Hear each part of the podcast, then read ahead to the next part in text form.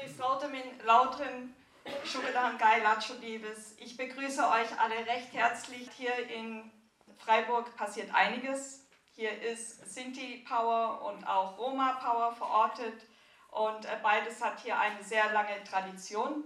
Da sind wir, denke ich, als Landesvertretung sehr stolz darauf. Ja, als Organisation vertreten wir die Interessen unserer Minderheitengruppen und schaffen vor allem Sichtbarkeit von Sinti und Roma durch gesellschaftliche Partizipation in allen Bereichen. Uns ist es wichtig, dass wir da nicht nur auf einen Bereich äh, beschränkt werden, zum Beispiel auf den musikalischen, obwohl wir da natürlich glänzen, wie man gerade eben gemerkt hat, aber es gibt auch noch sehr viele andere Bereiche und da wollen wir eben alte Narrative auch aufweichen.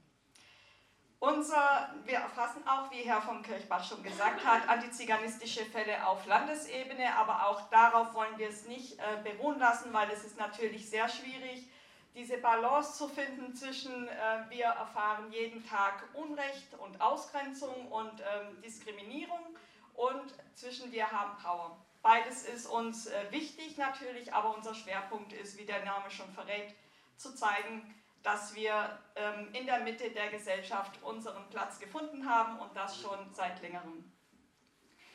Unser Schwerpunkt ist der Bildungsbereich und hier verstehen wir die oftmals vorhandene Defizitorientierung auch in Bildungsstudien, in Projekten als kontraproduktiv. Wir werden häufig als diejenige dargestellt und wahrgenommen, denen geholfen werden muss.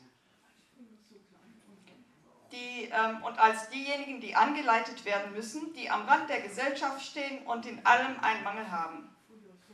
Aber, wie gesagt, wenn Sie sich umschauen, dann merken Sie, dass dieses Narrativ nicht haltbar ist. Wenn wir zu Veranstaltungen und Projekten eingeladen werden, dann meistens leider genau aufgrund dieser Rolle.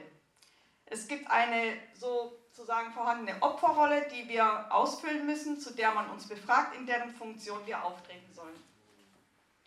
Seit über 600 Jahren sind wir aber ein Teil der deutschen Gesellschaft. Unsere Beiträge für diese sind wichtig. Bereits Ende des 15. Jahrhunderts fand man in den Kirchenbüchern, dass die Kinder der Sinti-Familien nicht selten adlige Taufpaten hatten. Kaiserliche Geleitbriefe zeugen davon, dass wir in dieser Frühzeit gesellschaftliche Anerkennung gefunden hatten. Aber wer eine Geschichte erzählt, der bestimmt die Historie und das Wissen. In unserem Fall blicken wir zurück auf Jahrhunderte der Fremdbestimmung, der fremdbestimmten Wissensgenerierung. Alte historische Schriften, Berichte, Erwähnungen sind antiziganistisch und sind ein Bild von außen. Es ist ein Bild der Mehrheitsgesellschaft. Diese Mehrheitsgesellschaft, die uns stigmatisiert sehen wollte, die uns stigmatisiert hat und durch Pro Projektion ihrer antibürgerlichen Wünsche und durch Schuldzuweisen, ähnlich wie beim Antisemitismus, vorgegangen ist. Antiziganismus hat also nichts mit uns Sinti und auch nichts mit den Roma zu tun. Es ist ein Konstrukt.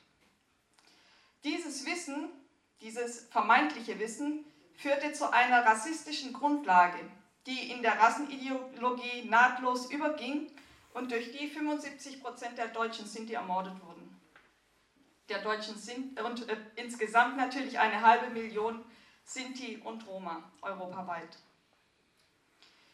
Dieses Wissen überdauerte es war für die zweite Verfolgung, wie unser Bundestagspräsident Steinmeier letztes Jahr formulierte, für diese zweite Verfolgung mitverantwortlich. Denn an Universitäten wurde weiter auf dieser Grundlage gelehrt. Bis Anfang der 2000er gab es ein Institut für Ziganologie.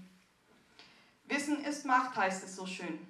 Und wer dieses Wissen schafft, waren seither nicht wir. Die Bürgerrechtsbewegung Deutscher Sinti und Roma zeigt unsere Perspektive.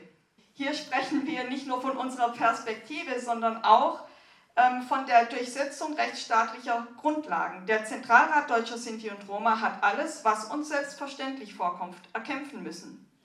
So die Anerkennung des Holocaust, ähm, das Minderheitenschutzgesetz, die Teilnahme an Gedenkveranstaltungen, und auch der Kampf gegen unverhältnismäßige Polizeigewalt und vor allem der Kampf dagegen, dass man Datensätze über uns anhäuft. Der Mitbegründer dieser Bürgerrechtsarbeit nahm selbst am Widerstand 1944 am 16. Mai in Auschwitz teil. Darüber hinaus aber auch bedeutende Persönlichkeiten wie die Stuttgarter Sindetzer Philomena Franz, Zilli Schmidt, Oskar und Vinzenz Rose und Hugo Höllenreiner. Das sind Menschen, die überwiegend an diesem Tag, also am 16. Mai, im Widerstand waren. Sie haben überlebt und mussten nach 45 weiterkämpfen. Bis an ihrem Lebensende. Dass dies nötig war, ist peinlich für die Mehrheitsgesellschaft. Aber dass unsere Heldinnen und Helden Eingang in die Schulbücher bekommen, ins öffentliche Bewusstsein geraten, das muss selbstverständlich sein. Wenn die unerträgliche Geschichte erzählt werden muss, und das muss sie selbstverständlich, wenn die, ähm, dann, dann so, dass wir gestärkt hervorgehen. Für unsere Kinder darf es keine Zumutung sein, im Geschichtsunterricht zu sitzen und ähm, es muss für sie, sie müssen danach eben gestärkt herausgehen können und nicht ähm, erneut Opfer einer Aufklärungskampagne werden. Dass jeder sieht, unsere Partizipation war erkämpft. Wir haben die Demokratie in diesem Land ein großes Stück weitergebracht. Wir sind es gewesen, als die meist polizeilich kontrollierte Gruppe uns ständig kriminalisierten, die den Rechtsstaat eingefordert haben und ihn gestärkt haben. Wenn Wissen 2023 neu generiert wird über uns, dann nicht mehr ohne uns. Eine nachholende Gerechtigkeit muss uns auf Augenhöhe akzeptieren und muss die demokratischen Strukturen der Selbstorganisation anerkennen, ohne diese politisch zu instrumentalisieren. Unsere Bildungsprojekte sind die Powerbotschafterinnen, greifen das ein Stück weit auf. Wir setzen genau hier an. Schüler und Schülerinnen aus der Minderheit werden dazu ermächtigt, über sich selbst zu sprechen, als Experten und Expertinnen der eigenen Sache. Mit diesem Basiswissen ausgerüstet werden manche Botschafter, Botschafterinnen zu Peer Guides. Sie leiten durch Ausstellungen, die das Thema Sinti und Roma aufgreifen. Einer dieser Ausstellungen ist die zur Bürgerrechtsarbeit deutscher Sinti und Roma, die wir dieses Jahr im Oktober in den Räumen der Universitätsbibliothek in Tübingen ausstellen werden.